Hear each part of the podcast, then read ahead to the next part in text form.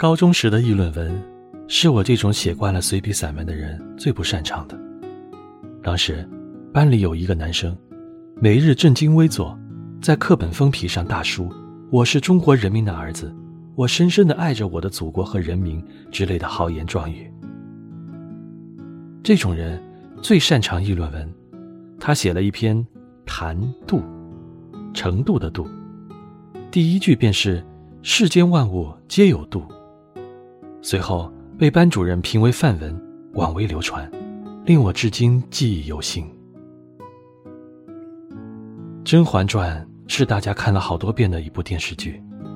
身在一夫一妻制的新社会，也未嫁入豪门显贵之家，大部分女人并不需要为争宠而学习手段。但这部剧里绝对是值得所有女人都学习的政治。譬如，甄嬛母亲初次入宫探望。尚未经历人心险恶的甄嬛，欲与母亲诉说宫中烦恼，被母亲制止，道了一句：“含情欲说宫中事，鹦鹉前头不敢言。”即使是寻常夫妻间，也少不得谨慎二字保全恩爱。我忽然就想起了那个曾经被我鄙夷的男同学，和他写的那句：“世间万事皆有度。”原来。这并不是哲学，而是生活最本质的道理。这世间所有的关系，无论父母子女、夫妻婆媳、朋友知己，要长久的生活在同一屋檐下，绝对都是一种挑战。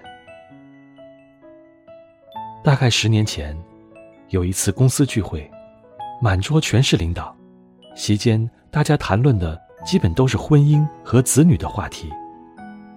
不知天高地厚的我发出了感慨，我说：“我觉得爱情是可以随性的，为所欲为的，婚姻应该是理性的、现实的。”哼，现在想起来，十年以后，我为当时自己的轻狂而惭愧，也为这一语成谶而心惊。也许，同学说的对，世间万物。皆有度。